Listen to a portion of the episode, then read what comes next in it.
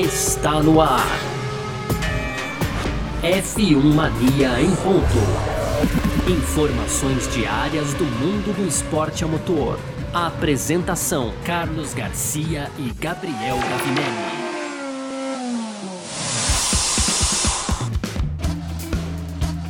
Muito bem, valeu demais pela sua presença, valeu você que tá junto com a gente por aqui, porque tá no ar mais uma edição do nosso podcast F1 Mania em ponto. A gente tá sempre aqui com você de segunda a sexta, né, trazendo um pouco do que tá rolando aí no mundo do esporte a motor, conteúdo do site f1mania.net para você entrar lá também ver tudo que tá, que tá rolando, tem bastante coisa aí é, de automobilismo para você ficar sempre muito bem informado, tá certo? Aproveita, segue a gente aí nas redes sociais também, procurando sempre por site F1 F1 Mania no Twitter, Facebook, Instagram, ou então você pode fazer a sua inscrição lá no nosso canal do YouTube, pode também aproveita aí para ativar as notificações nesse aplicativo onde você está ouvindo nosso podcast, tá certo? Muito prazer, eu sou Carlos Garcia e aqui comigo ele, Gabriel Gavinelli. Fala aí, Gavi! Fala, Garcia! Fala, pessoal, tudo beleza? Hoje então, dia 17 de junho, Garcia, quinta-feira, né? Os pilotos já estão aí prontos para o Grande Prêmio da França desse domingo lá em Paul. Amanhã começam as atividades de pista já, treino 1 e treino 2.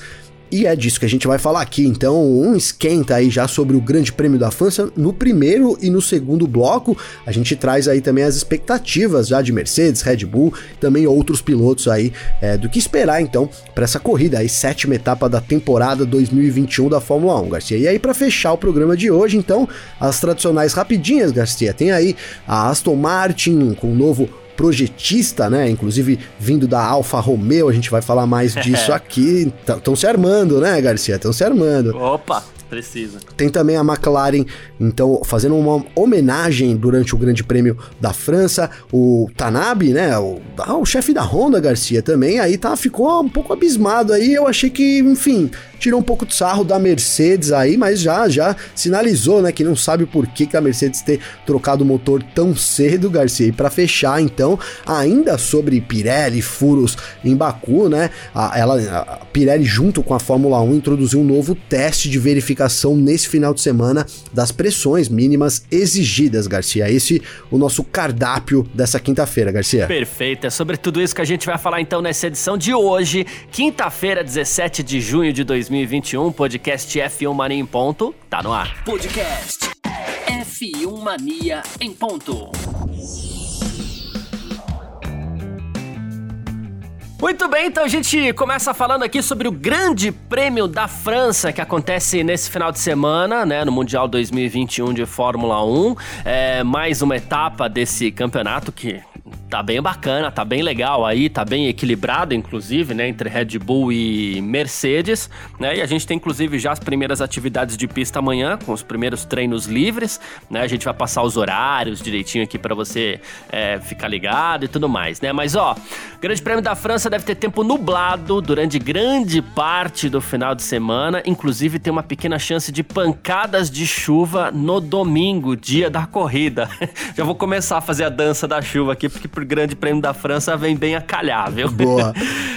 É, as previsões indicam o seguinte: amanhã, sexta-feira, vai ser o mais ensolarado, assim, dos três dias de atividades, né? A sessão de, da manhã vai ter nuvens até pesadas, né? Mas, assim, o segundo treino livre vai ser ensolarado. Aí o sábado vai seguir um padrão parecido, né? É, e aí o dia da corrida é assim: nublado, temperaturas de até 31 graus, mas com essa maior chance de chuva aí, né? Por enquanto, é, assim, a gente fala em maior chance de chuva, mas é uma chance pequena, tá? O que pode mudar, claro, ao longo dos próximos três dias, porque como a gente sempre fala, né? É, o vento manda a nuvem para longe ou traz a nuvem para perto, então os ventos é que vão é, definir isso direitinho, né? E o pico de temperatura aí na, na, na sexta-feira e amanhã Opa, no sábado e amanhã vai ser de 30 graus, né? O vento amanhã, inclusive, vai ser um pouco mais forte do que no sábado, né? Estão esperando vento aí de, de, de até 55 quilômetros. Na qualificação aí vai ser um pouquinho mais tranquilo, né? Então, é, tá aí previsão do tempo. A gente vem falando aí, não é que a gente quer desanimar as pessoas nem nada, mas é que o Grande Prêmio da França não, não, geralmente não reserva grandes emoções pro, pro fã da Fórmula 1. Então a chuva pode ajudar um pouco, né? É, pois é é, Garcia, se cai uma. Aí, aí o negócio muda, né? Aí essa perspectiva de uma corrida é, monótona. É, acaba virando para uma corrida que pode tudo acontecer, né, Garcia? Cara, e o curioso disso, dessa, de ser uma corrida monótona, né, é que o circuito, o layout do circuito ali é extremamente desafiador, viu, Garcia?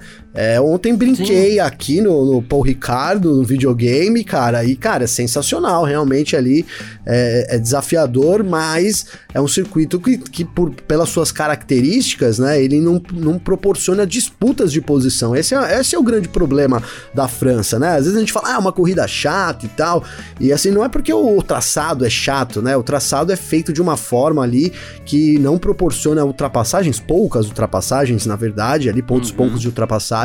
É, e, e, aí uma coisa que deixa um pouco confuso a gente são aquelas áreas de escapes, né, Garcia? Aquela, aquelas faixas ali, é vermelha e azul do lado da pista. Então aquilo ali é, tem, tem pessoas que dizem que dá até labirintite. E olha que eu acho que não é zoeira, viu, Garcia? Porque. Não, não, não, não, é. Né, realmente, né? É, é, dá. Agora que uma, uma coisa que poucos sabem, né, Garcia, é que na verdade aquilo ali não é uma pintura só, né, por si só, não é apenas para ficar aí, para dar labirintite nas pessoas, né, Garcia? Aquela ali é, é uma tinta, que é uma junção aí de asfalto com tungstênio, né, Garcia? Um, um, um produto químico aí que maximiza, então, na verdade, a aderência dos, pil dos pilotos ali quando eles saem da pista, né, diminuindo as velocidades. Então também tem aí um, tem um porquê, né, para deixar aí, é, é, é dar labirintite, mas tem um motivo aí, né, para que seja.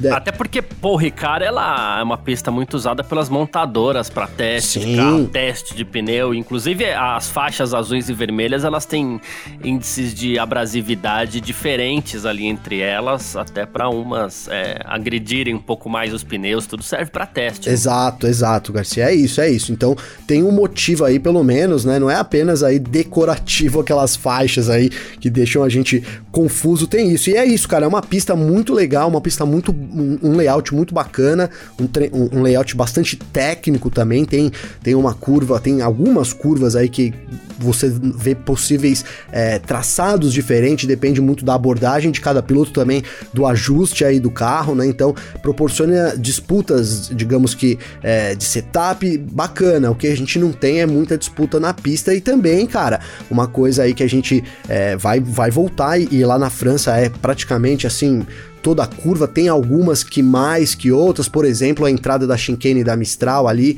é, a saída também, é um lugar onde a gente pode ter, a gente vai ter que ter um, um, um certo cuidado com, a, com, os limites de pista, né, Garcia? Porque ali é muito fácil o piloto tá andando fora da pista ali e rapidamente voltar, então é, vai, é, para Paul Ricard a gente vai ter que ter um controle legal sobre isso, é, a, a, eu não vi nenhuma diretriz ainda, Garcia, para ser sincero, não saiu não nenhuma saiu, diretriz é. assim. Deve sair hoje. Né, sobre os limites de pista deve sair hoje, sim, é, sobre esses limites especificamente, mas é, um, é um, alguma coisa para a gente se preocupar, um, um, problema que já foi, né, digamos que, que vem sendo recorrente nessa temporada também, Exatamente, Garcia. a publicação dessa, dessa diretiva deve sair hoje, e, mas é como você bem citou, a saída daquela chicane que tem na Mistral ali costuma ser é, um ponto de muita atenção, porque ali os carros realmente é onde. Ah, não é que. Não é um ponto dá, dá de ultrapassagem. Um, um, uns décimos, é, hein, Garcia, ali, não né? é um ponto de ultrapassagem porque ela não tem. Mas assim, é, ali dá pra ganhar uns bons décimos. E na corrida, se tem um lugar onde os pilotos vão tentar, é na saída da chicane da Mistral, ali na entrada, saída, né? É, quando acontece. Vamos disputar lá, porque ali. É, Garcia, é isso. Segue aí, segue aí, é, depois eu falo aqui. Quando acontece, inclusive, alguma ultrapassagem, é ali, costuma até ser bonito, porque eh, geralmente os pilotos acabam contornando a chicane juntos para depois ver quem vai sair melhor lá na frente, né? Pois é, pois é, Garcia. O, o, que eu ia dizer é justamente isso. A gente tem ali é, na saída ali da, da, da, curva 9, a gente tem depois, a, que, é, que é especificamente ali é, a, a entrada da, da Mistral, a curva 8, então aí faz a 8, a 9 e a 10 10, cara, é uma curva é, pé embaixo, né? Uma curva grande, pé embaixo também, onde Sim. eles disputam posição e é aí que, poss que possibilita realmente alguns traçados diferentes. Então, como você bem colocou, a saída, né? A, a, aproximação da Mistral, obviamente, até porque ele vem com o DRS aberto ali, então essa primeira é, entrada ali você tem que tomar um certo cuidado para não invadir demais a zebra para lá também, né? Porque dá vontade, né, Garcia, de sair comendo é. tudo ali. E na saída também podem ganhar vantagem. Então, olho aí, porque são, são realmente é, os lugares assim que mais a gente tem é, a possibilidade disso acontecer. Claro, cara, na curva 1 também, né? A curva 1 você vem também de uma área de, de DRS ali, é, saindo, então, é, a segunda, a primeira área, a segunda, enfim, são duas zonas de DRS, né, Garcia? E a curva 1 também, cara. A curva 1 ali dá muita vontade de comer para dentro, então a saída da, dela, né, na curva 2, também é um lugar onde a gente tem, é, pode ter aí invasão de pista. Depois lá na frente, Garcia, então já logo ali tem a curva 3, né, uma freadona para curva 3, o carro vai para direita e aí sim a curva 4 para esquerda, 4, 5 e 6 são pontos também aí onde tanto na entrada quanto na saída vai, vai ter que ter alguém fiscalizando ali de perto os limites de pista, porque são lugares onde os pilotos podem sim levar vantagem, Garcia. Exatamente. Ah, bom, no fim das contas a gente vai uma corrida com poucas ultrapassagens, mas provavelmente com muita polêmica acerca dos famigerados limites de pista aí que a gente vem falando, né? Pois, ô, Garcia, só para não dizer, já, já que eu falei todos também, tem um, um último ponto aí para citamos quase todas as curvas aqui como pontos críticos, mas tem um ponto que é muito crítico também, que é a entrada da reta, né, cara, da Mistral ali, Sim. então, que é a curva 7, então ele vem ali de uma, uma seção de curvas onde já, e a curva 7 é uma curva à esquerda, então ele, você tem que tem que dar à esquerda ali, mas não pode dar muito não, senão você acaba atingindo o limite de pista também, e, e aí lá na, na, saída dela é outra preocupação. Então, é, essa falta de zona de escape, né, cara, essa falta de uma punição, digamos que natural pro piloto, né, Garcia, é isso. Em contrapartida, traz uma série de problemas aí, principalmente lá pro Michael Masi e, e, e turma, né, e, e amigos aí, Exato. vão ter trabalho nessa corrida com isso, Garcia. Exatamente. Bom, o que eu não entendo muito bem, assim, né, que é, é dificuldade de entrar na minha cabeça sobre o circuito tipo Ricard, que assim, ele tem mais de 100 opções de traçados e não é possível que essa aqui, inclusive, é a mais tradicional delas, assim, tenha sido a escolhida, né? Já que voltou, não precisava escolher a mais tradicional, ao mesmo tempo em que eles é, ceifaram o ponto mais tradicional do circuito, que é exatamente a reta Mistral ali, que é uma reta gigantesca, mas que nessa opção de traçado que a Fórmula 1 utiliza é, é cortada por uma chicane, né? Mas... Pois é, Garcia. Ó, oh, Garcia, eu fui ler isso daí. São 167 opções de traçado, cara. Olha aí que beleza. Tem ideia, velho? 167 opções de traçado. É, realmente ali. Tem pra todos os gostos, tem, hein, Garcia? Tem, tem. Tem pra... Cara, pra, pra gente aqui, é, se, se, a reta fosse aberta ali, se não tivesse aquela chicane, o negócio já seria uma corrida totalmente diferente também, né? Completamente diferente. Falar a verdade, é, né? É, completamente diferente. Era um pequeno ajuste ali, já enfim, mas também tem o quesito segurança. Enfim, acredito que a Fórmula 1 deve ter seus motivos, né? É isso. Ah, o gerente geral do circuito de Paul Ricard é o Henrique Bollier, lembra dele? Então, pois é, ele é o gerente geral do circuito de Paul Ricard. Ele não tá preocupado com problemas com pneus, né? Os, problem os problemas que, inclusive, é, aconteceram lá em, em Baku, né? No Azerbaijão. Então a gente tem assim C2, C3 e C4 nesse final de semana, a gama intermediária de pneus. E ele falou assim: olha, a gente conta com a Fórmula 1 aí, com a Pirelli para entregar o melhor. Obviamente as pistas são diferentes, a gente tem uma pista permanente aqui em comparação com Baku, que não é uma pista permanente, então não dá para comparar as duas pistas, ele falou, esperando aí que, que o Grande Prêmio da França não enfrente os mesmos problemas e não deve ter mesmo, né, Gabriel? Não, não deve ter, Garcia. Isso não deve ser. Se, se os limites limites de pista serão um problema, certamente os pneus não devem ser nessa é. corrida, Garcia. A Pirelli também vai com, com a gama é, mediana aí, né? Então C2 como o pneu é, duro, C3 como o médio e o C4 como o soft para as corridas de Mônaco e Baku a gente tinha na verdade C3, C4 e C5, né? então a gama mais macia disponível é uma é mais conservadora a escolha da Pirelli também e o asfalto também ajuda um pouco mais aí, é, digamos que cara se é uma coisa que não dá para reclamar lá de Paul Ricard realmente é o asfalto, né Garcia? Ah sim, é. E um detalhe interessante, o Grande Prêmio da França vai ser a corrida com o maior número de, de, de, de com o maior público na temporada até agora, né? Serão permitidos 15 mil espectadores a cada dia, então 15 mil amanhã, 15 mil no sábado, 15 mil no domingo, né? Porque as medidas aí de restrição é, referentes a pandemia da Covid-19 vão sendo cada vez mais atenuadas aí na Europa. A França não é diferente. A gente não teve espectadores em Imola, Portimão nem em Baku. Barcelona teve ali mil pessoas, Mônaco teve 7.500 pessoas e o Grande Prêmio da França agora deve ter 15 mil espectadores por dia, que, por dia que serão divididos em três zonas de 5 mil pessoas. Os participantes vão ter que apresentar PCR negativo ou então o teste de antígeno. Né? Esse teste tem que ser feito até 48 horas antes da chegada da pessoa no circuito, né? E, e, claro, algumas outras medidas internas serão, serão tomadas ali. Já é muito interessante, inclusive a organização está muito. É, o próprio Bollier, né? Tá muito empolgado com essa possibilidade, está muito feliz com a possibilidade de poder receber aí 15 mil pessoas, longe de uma lotação máxima, mas acaba sendo já uma bandeira bem interessante, né? É, e ali o, o Paul Ricard é é um circuito que tradicionalmente recebe recebe menos público mesmo, né, Garcia? Digamos que mais é, aconchegante, talvez seja a palavra, né? Tudo menorzinho, né? Por Ricardo ele é menorzinho também e já vai ter aí esse acesso às pessoas, né? Muito, muito importante. Cara, tá aí uma corrida que, que apesar do pessoal meter muito pau e tal, né? Na, na dinâmica que ela ocorre, é, eu teria muita vontade de conhecer lá a cidadezinha que abriga aí. E claro também, imagina ver uma corrida de Fórmula 1 lá em Paul seria sensacional. Eu gosto muito assim da, do, do quão acolhedor é ali, ou pelo menos parece ser, né, Garcia, ali, toda a região ali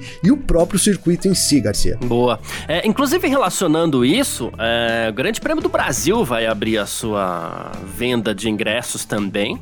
Pois né? é. Então, não só a, a, corrida, os promotores aí tentando forçar a realização da corrida, como também já se antecipando bastante. Claro, a gente sabe, a gente tem uma evolução da vacinação, uma, uma prometida evolução da vacinação em São Paulo. Então, assim, é, Primeiro vai ser chamada uma lista preferencial aí, né, com frequentadores mais assíduos do Grande Prêmio do Brasil, e na próxima terça-feira, dia 22, os ingressos restantes vão ficar disponíveis aí no portal oficial para quem inclusive quiser. Ah, o Grande Prêmio de São Paulo, que agora é o nome da, da prova, né, espera receber 40 mil pessoas em Interlagos, que tem a capacidade geralmente para receber até 70 mil espectadores. Em 2019, para efeito de comparação, o Grande Prêmio do Brasil contou com 158.213 fãs. Segundo os promotores, esse pode ser o primeiro evento oficial com público no estado de São Paulo desde março de 2020, quando começou a pandemia. Perfeito, Garcia. Só para deixar claro, essas 150 mil pessoas foram nos três dias, né, Garcia? Ah, sim. Né? E a gente tem uma, uma é, um número alto, né? Um número alto aí, considerando a situação. E, cara, que bom, uma notícia para ser comemorada aí, né? A gente tem sim uma evolução da, do quadro de vacinação, é, se tudo correr conforme planejado, deu uma, deu uma alavancada, digamos assim. Cara, eu vou até aproveitar aqui para dizer que a gente chegou a citar isso aqui, né, Garcia? Olha, é, é natural que as coisas deem uma alavancada, porque conforme vai, os outros países que estão na frente lá, então vão vacinando também, digamos que vai sobrando produção pro restante da, da nação, né, Garcia? Dá pra sim, gente fazer. Sim, é. A gente comentou isso aqui, é uma situação que que, que a gente espera realmente, isso deve ter esse, esse, essa aceleração aí, né, cara? E aí é muito importante, porque como você colocou, se a gente tiver tudo aí conforme planejado, parece que realmente isso vai acontecer, é, seria o primeiro grande evento, né, Garcia? Cara, a gente precisa voltar a respirar também, né? Não tô aqui ignorando, tá, a pandemia, nem os problemas, nem falando nada nesse sentido, mas assim, é, eu tô sentindo falta já, Garcia, da gente poder ter de novo aí, é, digamos que um, um, um mundo um pouco mais normal normal, né, cara? A gente poder ali fazer uma coisa ou sim, outra, sim. a gente poder ver aí os amigos, enfim, é, tem, tem ficado uma situação realmente complicada. Graças a Deus que a gente tá chegando nessa situação, viu, Garcia? É isso, perfeito. Bom, uh, vamos partir pro segundo bloco aqui, onde a gente continua falando do Grande Prêmio da França. F1 Mania em ponto.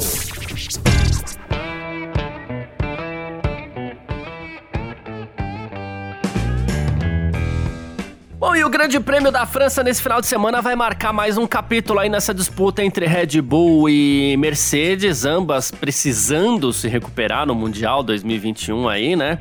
E o Toto Wolff, ele espera se sair melhor na França do que em Mônaco, em Baku, né? Ele até falou assim, olha, a gente em Mônaco, em Baku, o Wolf, o chefe da, da Mercedes, né? Ele falou assim: a gente colocou o W12 em uma janela onde apenas um de nossos pilotos encontrou confiança para desbloquear o desempenho do carro. o Bottas em Mônaco e o Hamilton em Baku né? E, e, ele falou assim que a, destacou que a Mercedes está em disputa pelo título com a Red Bull e que esse carro precisa ser ajustado de uma forma que ele seja adequado para os dois pilotos em todos os finais de semana, né? E, e, ele falou que tem um longo caminho a percorrer ainda, mas que as coisas. Ele já consegue visualizar as coisas à frente dele aí, né? Então, é, tá aí o Toto Wolff falando que ele espera urgentemente virar esse jogo. E eu achei curioso isso, né? É, é, esse lance do Wolff falar assim: olha, a gente não tá conseguindo entregar um bom carro para os dois pilotos, né? E realmente, por mais que a gente tenha criticado muito Bottas aqui depois de Baku, né? Em Baku, quem entregou foi o Bottas, o Hamilton ficou para trás, Sim. né? É, e aí em Baku. Em Baku, não, Mônaco, em Baku, não, é. em Mônaco, quem, é, em Mônaco, quem entregou foi o Bottas e o Hamilton ficou para trás. Aí em Baku é que aconteceu o contrário, o Hamilton entregou e o o, o Bottas é, não, né? Não entregou desempenho. Então, assim, é, é, curioso isso dele. A preocupação dele agora é essa. Temos a Red Bull na disputa pelo título e a gente precisa andar bem com os dois carros. Já mostrando que a Red Bull tá fazendo o mesmo. Sim, sim, Garcia. É, agora é, é, não, tem, não tem escapatória pra, pra Mercedes, né, cara? E, e, meu, que a Mercedes ela é sortuda, né, cara? E aí, quando a gente fala de sorte de campeão e tal, a gente pode pegar talvez esse GP da França como uma sorte de campeão da Mercedes por ter ele nesse momento, Garcia, né? A gente é 2021, agora seria o quarto GP aí seguido que a gente tem lá. 2018 deu Hamilton, 2019 deu Hamilton de novo, 2020 a gente não teve, uhum. né, Garcia? E digamos que 2018, 2019 o Hamilton venceu aí tranquilamente. Sim. Foi daquelas corridas mesmo, até por isso que, que ficou aí, puta, chato pra caramba, né? Porque é o passeio do Hamilton ali, né, Garcia? Então por que que eu digo que é sorte de campeão? Porque é o momento, digamos que mais desafiador que a Mercedes passa nos últimos anos da Fórmula 1 e ela poderia ter uma corrida agora aí que fosse até é, contra ela novamente, né, cara? Então, nesse momento que ela tá mais precisando se unir, porque a, a, colocamos aqui a culpa na, no, na, de Mônaco, o Bottas vinha fazendo um bom trabalho. Ali teve um erro da equipe, né, Garcia? A equipe errou muito em Mônaco, né? Errou com o Bottas, errou também com o Hamilton, num pit que até hoje a gente não conseguiu explicar ali qual foi a intenção da Mercedes, né? Acabou é, dando ainda o, o, o undercut pro, pro Sebastian Vettel. Em Baku, a gente teve também a Mercedes ali dando uma vacilada com o, o Bottas, deixou ele lá depois, na, quando todo mundo entrou para trocar, o pessoal do fundão, Garcia, o Bottas ficou na pista, pra, praticamente ignoraram aí o segundo piloto. No Hamilton, a Red Bull foi muito bem no pit, no pit dela, foi lá em Baku, mas o, a Mercedes errou também Sim. no pit do Hamilton, dá uma frustrada ali no piloto, né? Então é uma série de erros também da Mercedes. E aí, cara, ela tem essa chance, então, é, de, de, um, de, uma, de uma corrida que é totalmente favorável para ela para dar uma virada no jogo, para dar uma engajada de novo ali na equipe, né, Garcia? Então, por isso que eu trago aí essa sorte da Mercedes de campeã ainda, de ter agora o GP da França e depois mais duas corridas que também dão uma certa vantagem para Mercedes. Então, no momento de mais dificuldade, ela encara uma série de corridas onde ela é sim a favorita, Garcia. É, e enquanto a Mercedes levou novos motores ali para o Grande Prêmio do Azerbaijão, a Honda segurou um pouquinho, né? E trouxe esse novo motor aí para o Grande Prêmio da França de Fórmula 1. É, como se fala, é, não há muito que mudar os motores durante a temporada, mas é sempre um, uma aplicação a mais de, de, de, confiabilidade ali, né?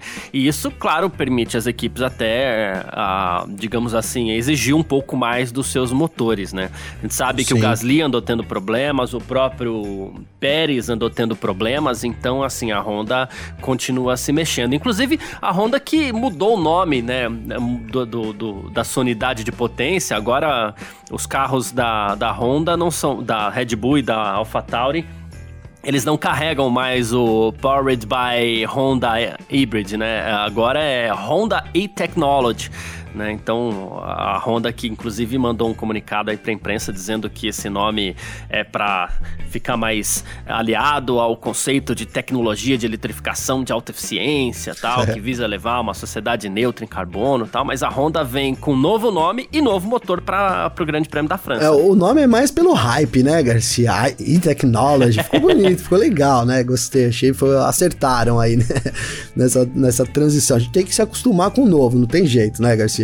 E é, é, agora, é. cara, o que chama atenção realmente é, é, esse motor Honda, né? Porque temos falado aqui, cara, o motor Honda tem sido aí, né, veio com tudo para essa temporada, eles trouxeram um motor que era é uma, um ano uma, à frente, digamos assim, né, então ainda no final de 2020, começo de 2021, a Honda adiantou que traria um motor, uma, uma, uma especificação que era pra, só para 2022, né, Garcia, ali uma, uma super, é, uma super atualização, digamos assim, né, então ela veio já muito forte, começou muito forte, é, no começo da temporada, chegamos a cogitar aqui também a possibilidade da Honda ser até o motor mais potente do grid, né, Garcia? Se não o mais potente, tá batendo muito de perto ali com a Mercedes. A Mercedes não é boba nem nada, se coçou, né? Como você já colocou aí para em Baku, tinha ali já uma melhora no motor e a Honda então traz uma atualização agora. E eu tô bem curioso para saber se a gente vai ter mais velocidade ali, mais potência e principalmente ali, é, como você colocou, se a gente não tiver isso, olha, tem mais uma potência evidente, né? Que ele traga mais confiabilidade, por outro lado, é, mais confiabilidade permite que as equipes usem mais o motor, né, Garcia? Forcem mais o motor e isso pode ser de novo aí, né? Vem de novo para temperar essa disputa Red Bull Mercedes, cara. Então é um circuito, falei aqui, é, é favorável para Mercedes historicamente, né? História recente, sim, né? Mas a, é uma temporada diferente. A gente tem de fato um campeonato. A Red Bull chega pressionada por erros, né? Também.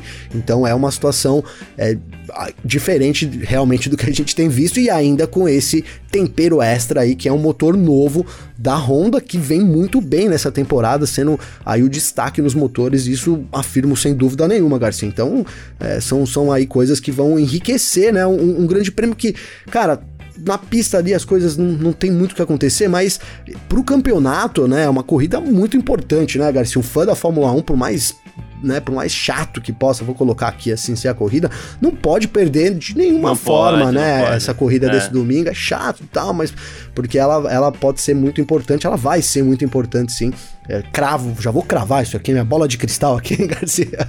Mas assim, ela tem tudo para ser realmente uma, é, uma corrida muito importante para decorrer aí do campeonato também, Garcia. Boa.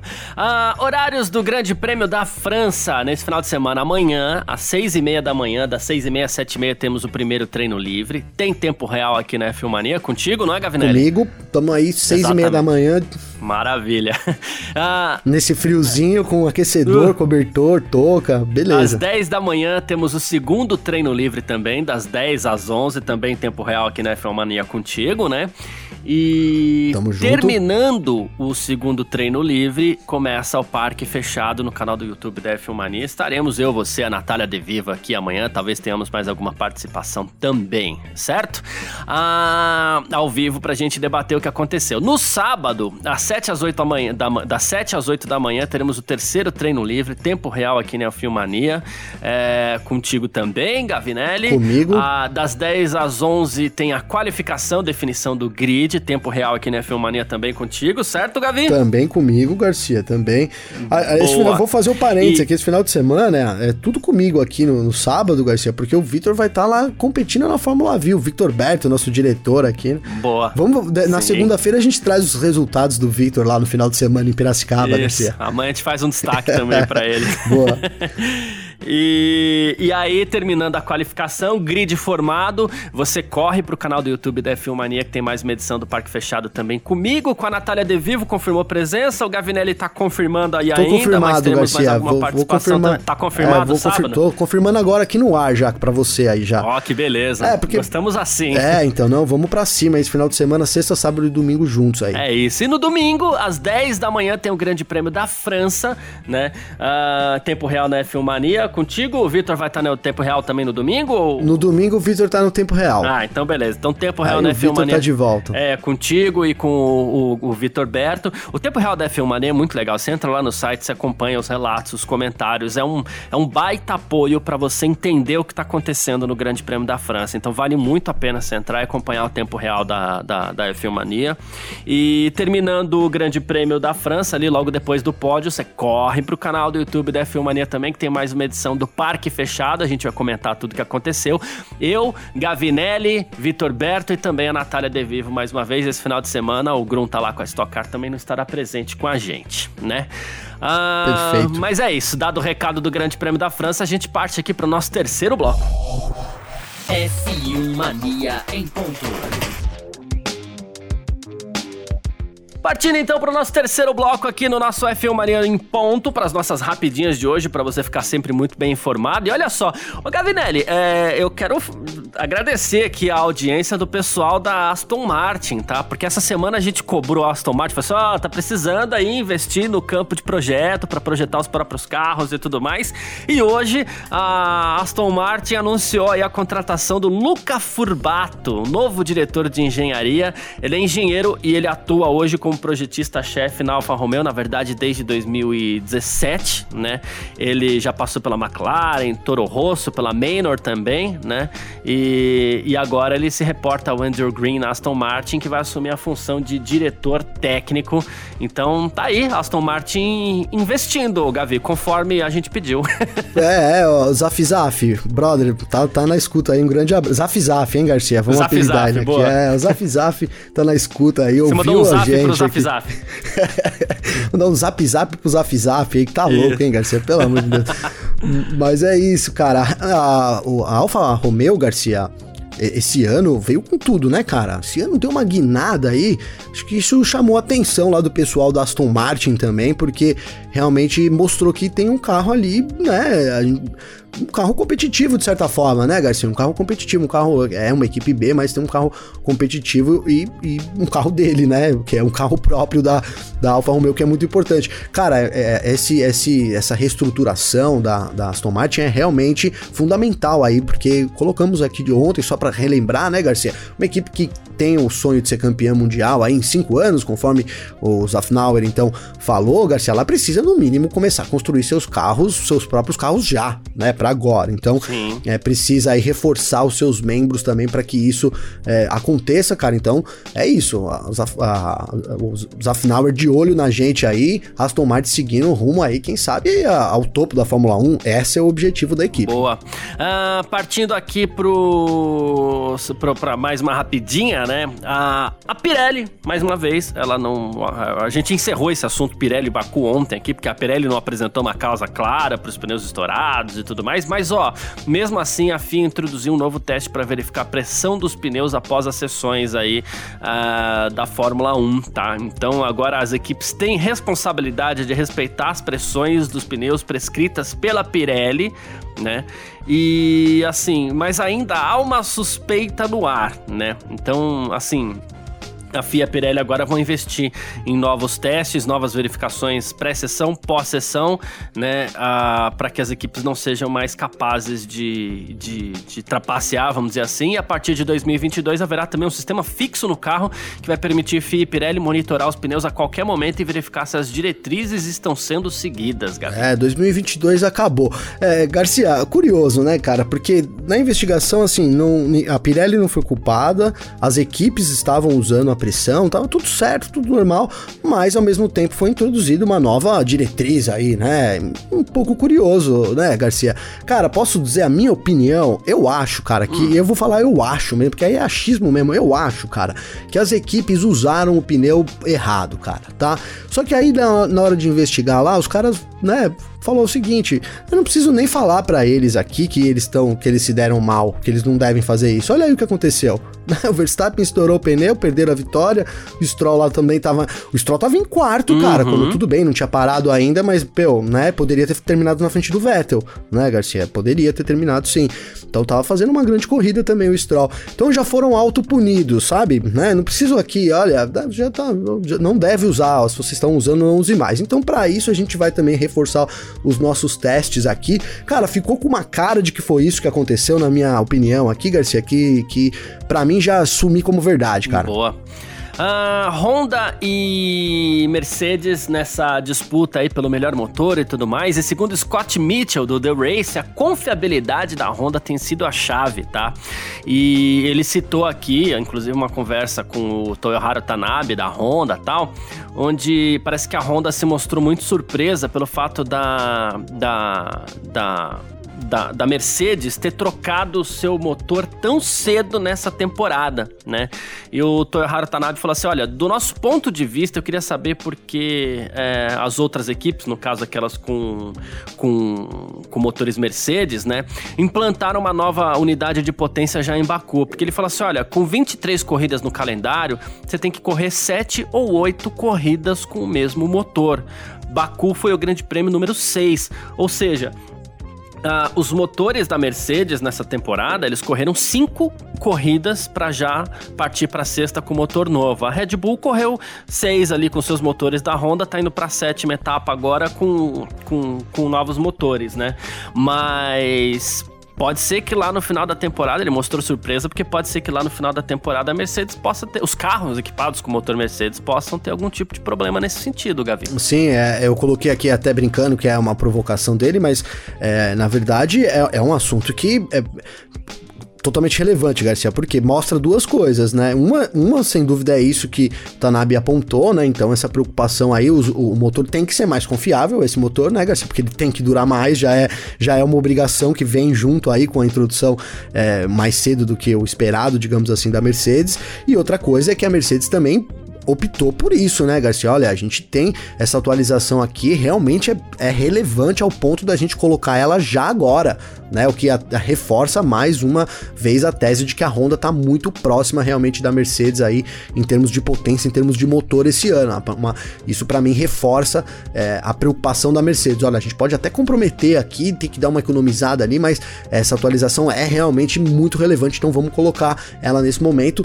É, é, é isso que, que fica caracterizado aí com essa atitude da Mercedes e, e essa chamada de atenção, digamos assim, do Tanabe, Garcia. Exatamente. Bom, a McLaren vai correr nesse final de semana com uma homenagem ao Mansur Ogier, Gavinelli. E você que tá ouvindo aí o F1 Mania em ponto, né? O Ogier é, é, era um bilionário saudita, né? Nasceu na França, foi ex-acionista, mão forte ali, né? Na, na, questão como acionista da McLaren, né? E ele morreu durante o fim de semana do Grande Prêmio do Azerbaijão aí. E, e aí o, o Andrea Seidel, né, o chefe da equipe, falou: ó, correremos em homenagem a Mansur Ogier nesse final de semana. Ele foi e sempre será parte integrante da família McLaren, uma verdadeira inspiração para todos nós, né? Falando aí sobre o Mansur Ogier. Pois é, Garcia, a morte até do, do Mansur Ogier ficou um pouco é, assim apagada porque foi durante o final de semana do GP do, Azerbaijão, do Azerbaijão também, então assim deu uma, uhum. né? Mas era um, uma, um membro muito importante aí como nas próprias palavras palavras do, do Seidel aí como um membro da família McLaren, né, Garcia? Então, uma justa homenagem que a gente tem durante esse final de semana lá em Paul Ricard também, Garcia. É, ele deixou a função na diretoria da McLaren aí, isso no ano passado só, né? Mas ele Sim. por muito tempo aí, né? Ficou como com mais de 30 anos aí como é, acionista e tudo mais. Ele teve junto com o Ron Dennis ali no, no tricampeonato do Lauda em 84, depois teve título, dois títulos do Prost, os três títulos do Senna com a McLaren, o bicampeonato do Hackney, o título de 2007 do Hamilton. Foi uma parceria muito vitoriosa entre o Mansur Ogier e a McLaren, que é uma das grandes do automobilismo. A gente jamais vai poder esquecer desse detalhe aí. Com certeza. Mas é isso.